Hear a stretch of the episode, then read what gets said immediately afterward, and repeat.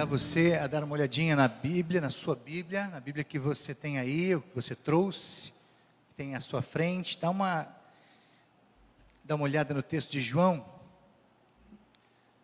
capítulo 9, versículos 1 a 9. Eu sou a luz.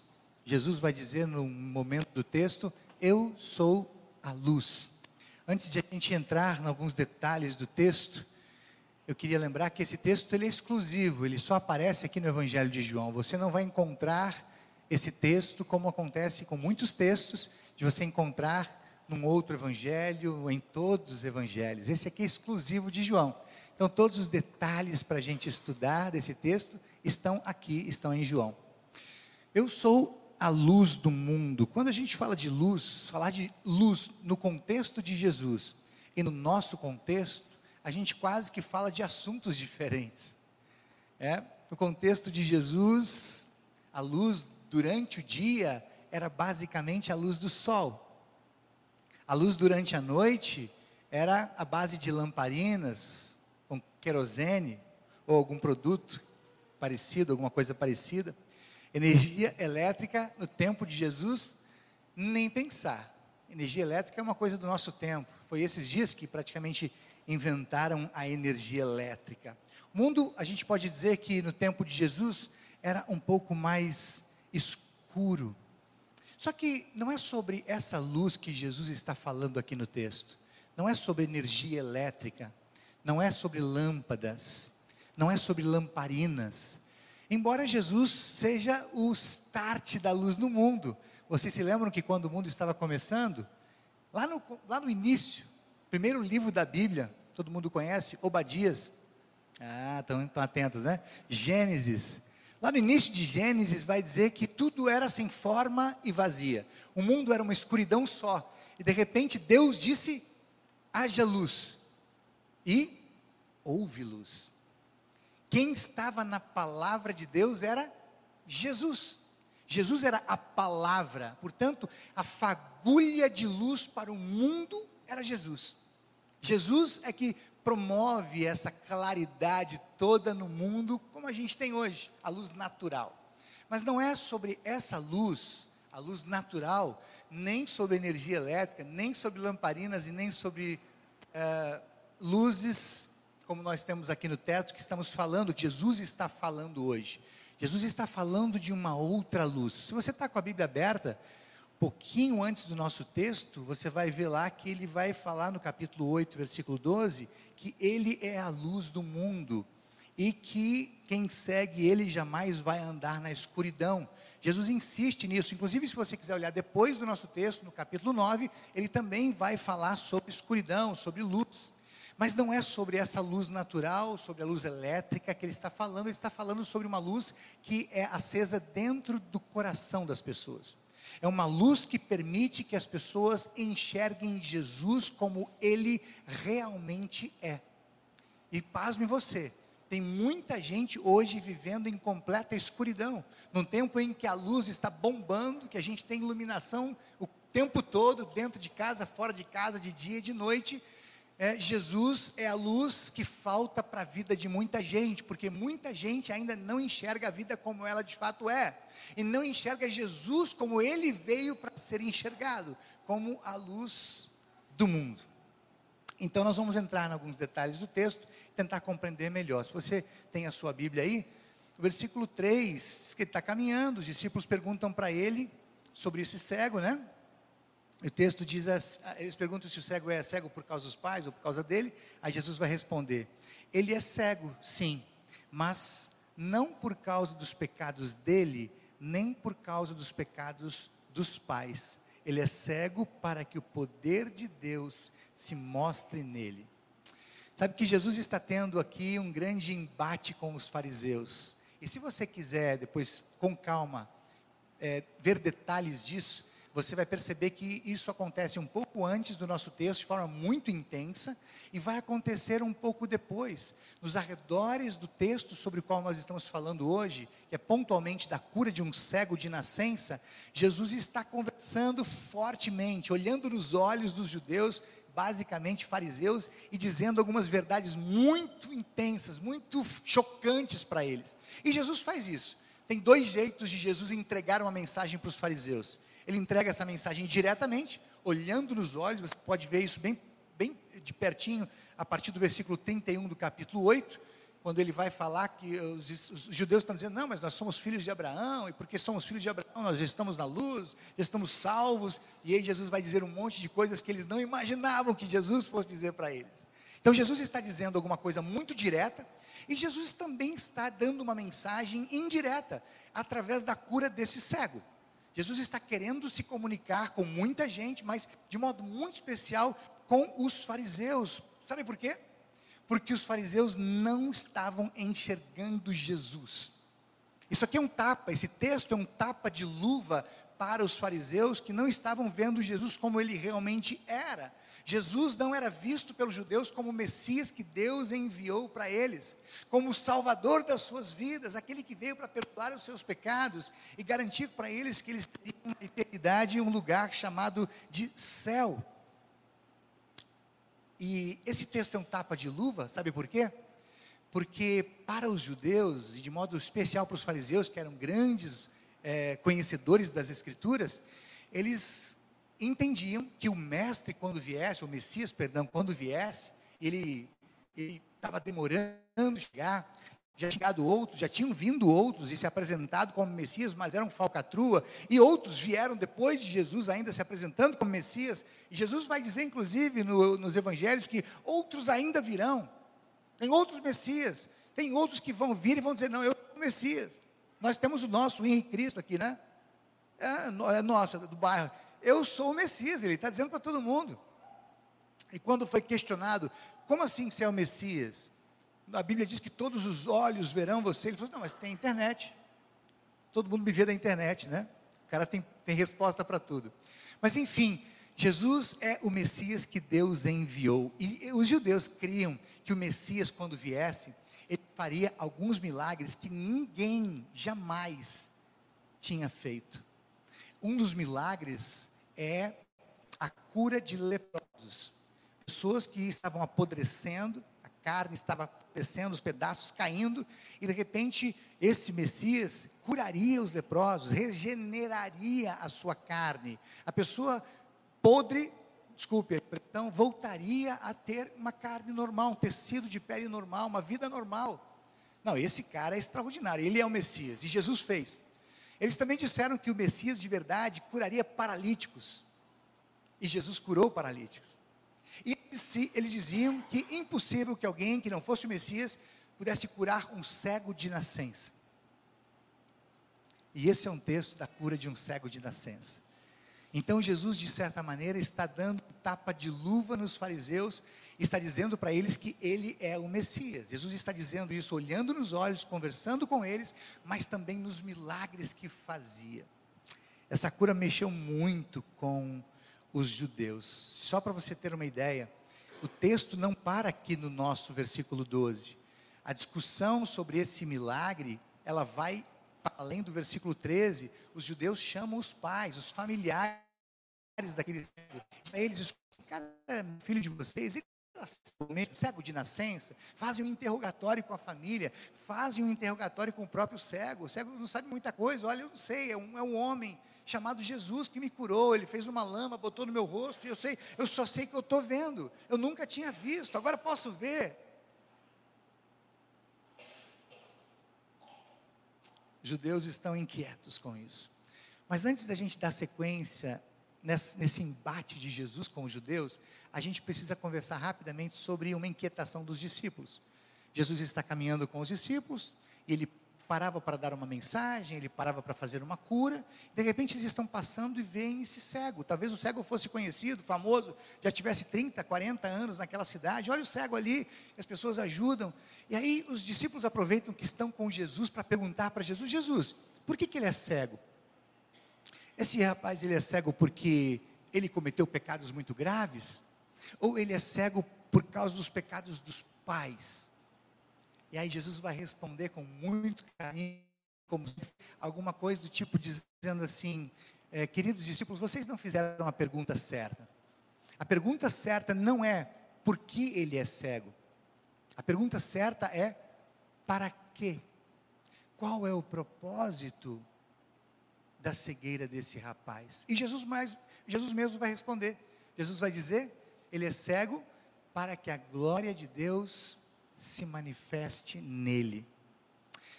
Sabe, queridos, que nem sempre a pergunta certa a se fazer é por quê? A gente nem sempre vai saber os porquês. Tem coisas que acontecem conosco que a gente só vai talvez saber, se é que vai, na glória. Mas a gente tem uma mania de achar culpados de tudo, não é? Mas isso não é novidade do nosso tempo. Isso já acontecia lá no começo do paraíso. Adão e Eva, só os dois, e já rola essa discussão. Eles comem a fruta proibida e um aponta para o outro: você é o culpado. Ó Deus, a mulher que você me deu, né? O Adão já jogou na culpa de Deus já. O cara era macho mesmo. Deus, foi a mulher que você me deu. E a mulher diz: não, foi a cobra. Todo mundo, a cobra ficou meio quieta, porque era, era culpada, né? Então todo mundo botando culpa no outro. Não é assim quando a gente comete um pecado, a gente tenta achar alguém que, que pecou pela gente. Não, mas o culpado mesmo não sou eu. O culpado é a minha esposa, é a minha filha. A gente tem esse perfil e a gente não vai achar culpados, às vezes, para algumas situações. A gente não vai achar quem é que causou o problema, mas isso, essa não é a pergunta ideal, nada diferente do que acontece hoje, porque a gente hoje começa a olhar, ou, ou continua olhando para as pessoas muito mais a partir dos problemas que elas têm, dos pecados que, ela que elas cometem, do que a partir das virtudes delas. Não é assim? Que a gente olha para as pessoas e faz questão de identificar os erros que elas cometem faz questão de fazer uma varredura na vida delas e descobrir o que, foi de errado que elas fizeram. Não pode ser que essa pessoa seja tão boazinha assim, ela deve ter algum defeito, ela deve ter algum erro. Essa, essa é a nossa mania. Nós achamos culpa no pastor. A gente quer achar defeitos no pastor e vão achar. Não procurem, por favor. É? Tem muitos defeitos. Então fiquem, fica assim como a gente está. A gente procura achar defeitos nos nossos irmãos. A gente procura achar defeito nos nossos amigos procura achar defeito, aliás, procurar achar defeito nos outros, faz com que, na, na verdade, no fundo, no fundo, a gente se sinta um pouco melhor. Ah, ele, ele, ó, ele também erra. Olha como ele erra feio. Eu nunca errei desse jeito, né? A gente se sente um pouco melhor quando a gente identifica que os outros erram e erram pior do que a gente. A gente acha erro, erro nos familiares. A gente tem isso dentro da gente. O grande problema é que a gente olha para as pessoas sem olhar antes para Jesus. O grande segredo da vida é a gente olhar primeiro para Jesus antes de olhar para as pessoas. Ou como meu pai costumava dizer, a gente olhar para as pessoas com os óculos de Jesus. Botar os óculos de Jesus, porque daí a gente não vai ficar apenas achando defeitos e falhas, mas a gente vai olhar para elas como pessoas perdoadas, como alvos da misericórdia, como quem foi eh, agraciada por Deus, como quem tem Jesus morando dentro delas. Que esse seja o seu jeito de olhar para as pessoas a partir de agora. Não pergunte porquês, mas tente achar um propósito, mesmo nas coisas ruins, mesmo nas adversidades, mesmo nos momentos mais frágeis. Olhe para as pessoas com os olhos de Jesus. Mas tem um segundo detalhe interessante no nosso texto. Aí Jesus faz uma meleca ali e manda ele lá para o tanque de Siloé. Está lá no versículo 7 vá lavar o rosto no tanque de Siloé. O cego foi, lavou e voltou vendo. Eu já falei, acho que numa outra oportunidade, sobre o tanque de Siloé. Tem ruínas do tanque de Siloé até hoje lá. Era um dos reservatórios de água potável da cidade de Jerusalém. Então, boa parte da água da cidade, das casas, dos templos, dos comércios, saía desse poço de Siloé. Poço de Siloé, só para você ter uma ideia geográfica, você nunca foi em Jerusalém, mas já ouviu falar dos muros que cercavam o templo de Jerusalém e o pináculo do templo, onde o diabo leva Jesus para ser tentado. O diabo leva Jesus para dizer para ele: Jesus, se você me adorar, isso aqui tudo vai ser seu. O, templo, de, o tanque de Siloé fica bem do ladinho dessa esquina do pináculo do templo, que é uma das esquinas dos muros que cercavam o templo. Mas um detalhe interessante aqui de, de a gente observar é que Jesus fez muitos milagres, muitos milagres que a gente nem sabe quantos. O próprio texto de João, no capítulo 20, vai dizer que ele fez muitos outros milagres que não estão registrados na Bíblia.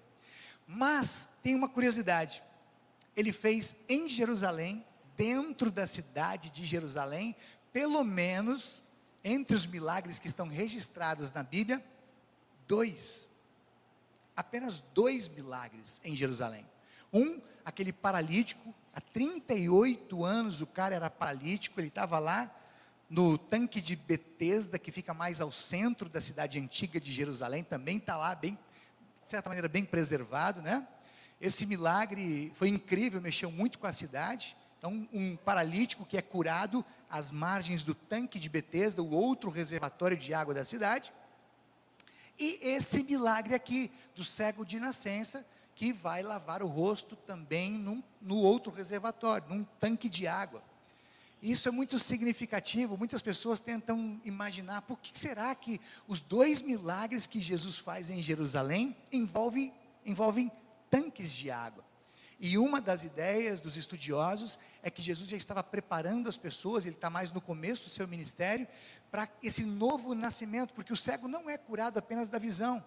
Quando Jesus cura a visão, Jesus cura também o coração. Ele começa a enxergar não apenas, não apenas com os olhos, mas ele começa a enxergar Jesus como com o coração. Daqui a pouco ele vai dizer lá no final, num outro texto que segue, ele é profeta, ele é o profeta, aquele profeta do qual ouvimos. Portanto, aquele milagre não fez com que ele enxergasse apenas com os olhos, mas ele enxerga com o coração. E Jesus mandando ele para o tanque de Siloé, para lavar na água potável, estava sinalizando de que a nova vida das pessoas, a partir do relacionamento com Jesus, ela se dá a partir da água e do Espírito. O nascimento, novo nascimento, se dá a partir da água e do Espírito.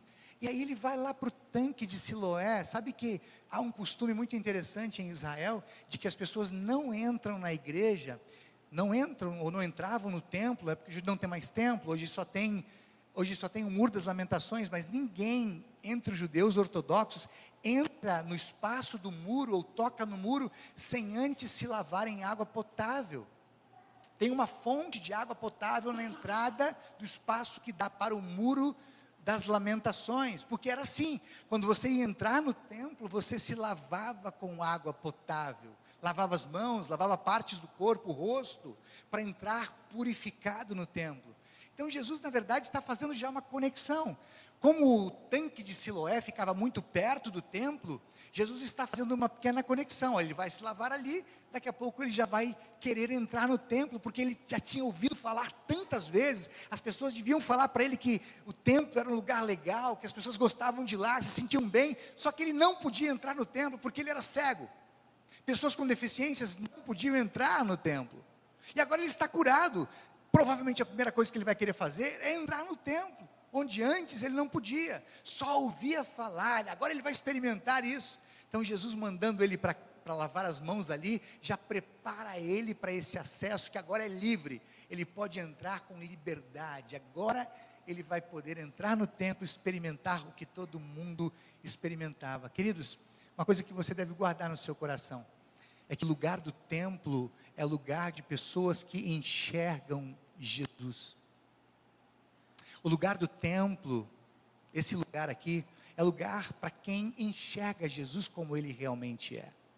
O templo não é lugar para qualquer um, embora todos possam entrar. As portas ficam abertas, Deus recebe todo mundo.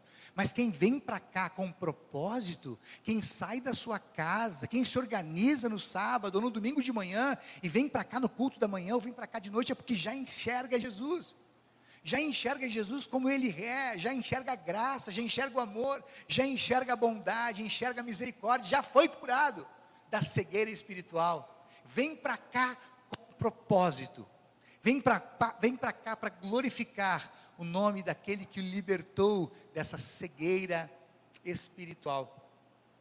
Então, que bom que você veio essa manhã. Um último detalhe do texto, já mais para o final, versículo 11 dizer o seguinte: o cego é o ex-cego, né? É questionado, escuta, mas você era cego mesmo? Quem foi que curou? Aí no versículo 11 ele vai dizer assim: O homem que me curou, chamado Jesus, fez um pouco de lama, passou a lama nos meus olhos e disse: Vá ao tanque de Siloé e lave o rosto. Então eu fui, lavei o rosto e fiquei vendo. Para finalizar a mensagem de hoje, eu queria perguntar para você se você já imaginou alguém que fosse ou que seja cego de nascença. Feche os olhos um pouquinho e você vai ter uma, uma ideia do que é a vista ou a vida de um cego. Tente imaginar alguém que jamais, jamais viu a luz do dia, jamais viu o sol. Olha que dia lindo, que privilégio que nós temos de sair de casa, né? Ou daqui a pouco de deixar o templo e ver esse sol, esse dia maravilhoso. Não que quando chova seja feio, né? Mas o dia ensolarado é um dia especialmente bonito. Tente imaginar esse cego de nascença, jamais tinha visto isso. Se ele tinha 20 anos ou 30 anos, e a gente suspeita que ele não fosse muito velho, porque os pais vão dizer, olha, já é mais de idade. Quando, ele, quando os pais são interrogados depois do nosso texto, pelos judeus, escuta, ele é filho mesmo? Ele era cego mesmo? Os pais vão dizer, gente, é o seguinte, ele é de maior, ele já pode responder pelos seus atos, então perguntem para ele. Então a gente suspeita que fosse um cara já mais de idade, sei lá, uns 20, 25, 30 anos, mas há 30 anos, se ele tivesse 30 anos, há 30 anos ele jamais tinha visto a luz do sol. Ele jamais tinha visto há 30 anos que seja lá, o rosto dos seus familiares. Loucura eu não poder ver a beleza da minha esposa e da minha filha. Ele jamais tinha visto o rosto das pessoas que o ajudavam com ofertas, com moedas. Ele jamais tinha visto a beleza da sua cidade. Ele jamais tinha visto a beleza da natureza essa maravilhosa natureza que Deus deu, as flores, as frutas, ele jamais tinha visto absolutamente nada disso, até que de repente aparece um homem chamado Jesus. O texto fala de um homem chamado Jesus, e Jesus cospe no chão. Aquela cospe, pega a poeirinha ali, faz uma meleca braba e passa no rosto, nos olhos desse cara cego. Eu imagino que ele deixou tudo porque ele não estava vendo nada, né? Jesus faz uma, dá uma cuspida no chão, faz aquela melequinha e passa no olho do cara, ele não estava vendo, ok, beleza. Brincadeiras à parte, né? Jesus termina de passar a meleca no olho dele e manda ele, é uma meleca, não é? Imagina só que coisa horrorosa isso. Mas para ser curado, a gente faz qualquer coisa, né? E aí Jesus fala assim: olha, cara, vai ali no tanque de Siloé e lava o rosto. E diz que ele foi lá, lavou o rosto e começou a enxergar. Eu queria dar um destaque para isso aqui. Jesus tem jeitos diferentes de agir, né? Olha só que diferente isso. Ele podia ser, ter simplesmente tocado no olho daquele homem. Ele simplesmente podia ter dito algumas palavras: você está curado. Mas ele faz essa melequinha de cuspe e lama e barro.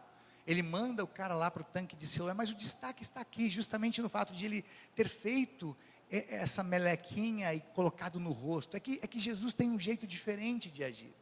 Jesus tem um jeito só dele, nada convencional. Só para você ter uma ideia, né? Jesus começa a vida nascendo num berço de palha, numa manjedoura, num lugar onde comiam os animais. A história de Jesus começa assim, num lugar nada convencional. Só para a gente encurtar o assunto, Jesus morre numa cruz.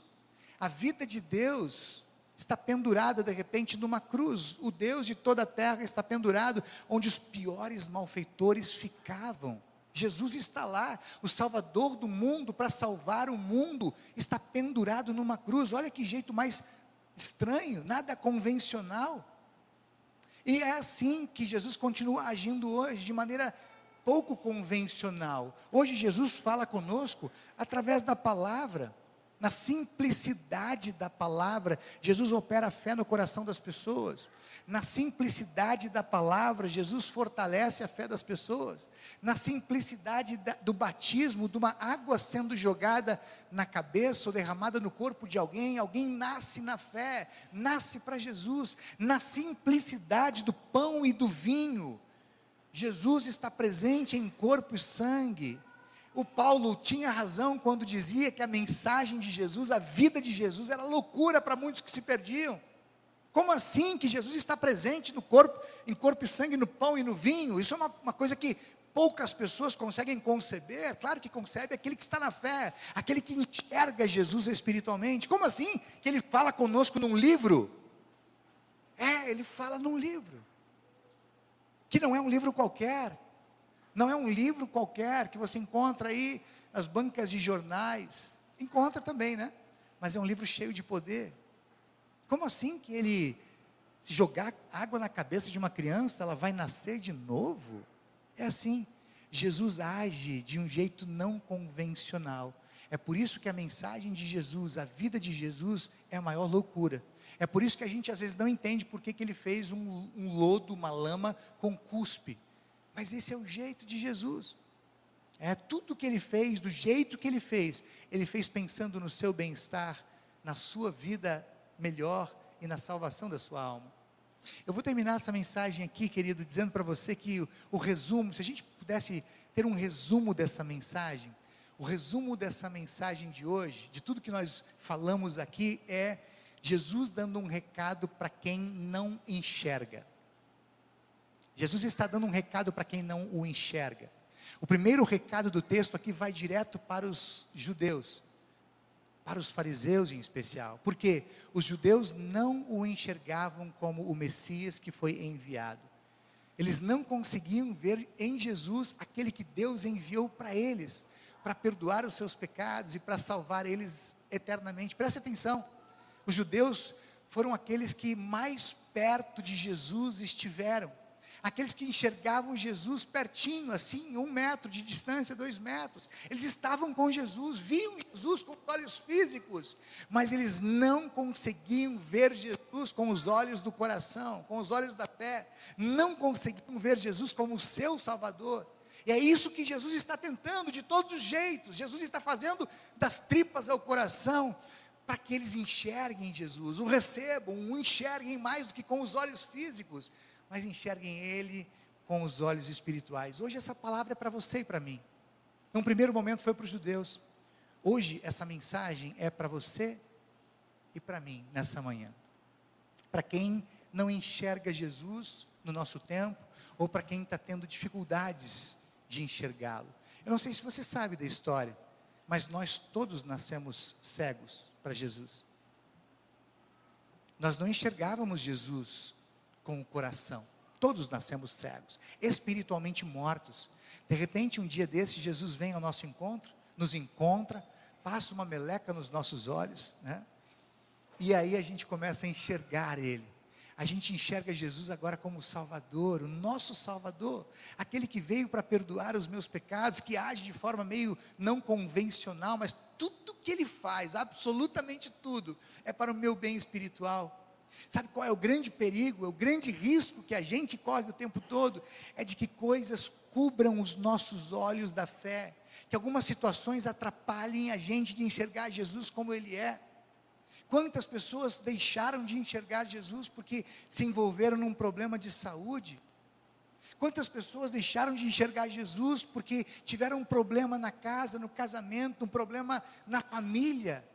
Isso cegou as pessoas, não enxergam mais Jesus. Jesus não me, não me olha mais, Ele não está comigo, Ele me abandonou. Quantas pessoas deixaram de enxergar Jesus quando tiveram problemas no seu ambiente de trabalho, foram desempregadas, ou os boletos eram maiores do que o que tinham no bolso para pagar. O grande problema que todos nós enfrentamos é que tem um monte de situações da vida que tentam cobrir os nossos olhos tentam impedir a nossa visão, atrapalham a gente de enxergar Jesus. E aqui está o desfecho. O grande segredo, o grande segredo da vida é você ir sempre de novo ao tanque de Siloé. É você ir sempre de novo para a fonte. É você ir sempre de novo para a palavra. É você ir sempre de novo para a ceia. É você ir sempre de novo para o templo.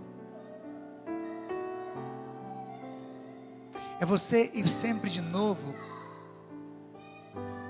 para Jesus. O segredo é esse. É simples. Vá sempre de novo para a fonte. Vá sempre de novo para Jesus. E você vai enxergá-lo como ele realmente é como a luz do mundo, mas especialmente como a luz da sua vida, do seu mundo. Amém?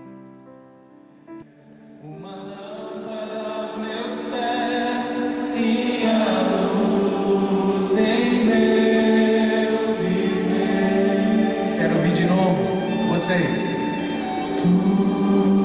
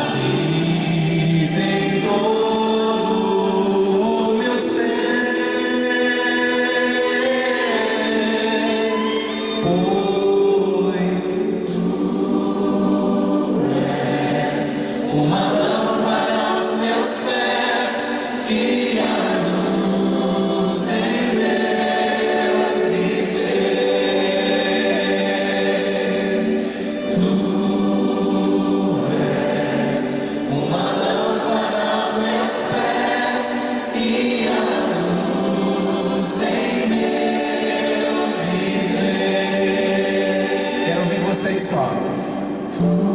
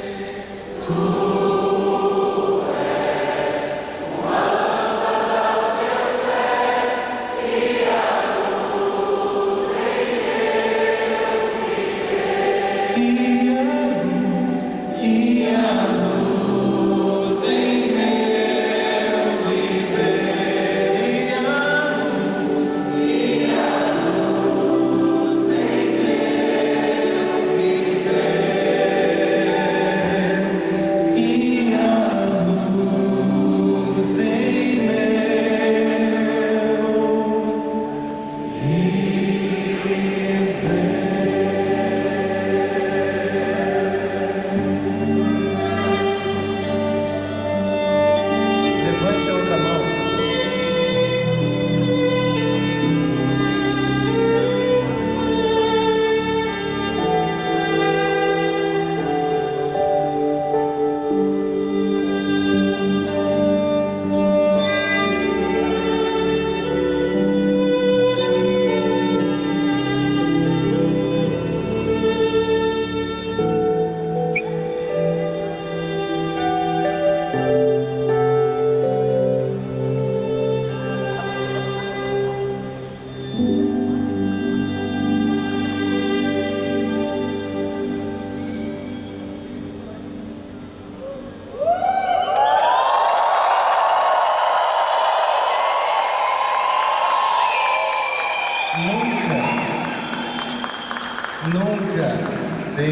essa luz apagar. Lembre-se dela. Agora,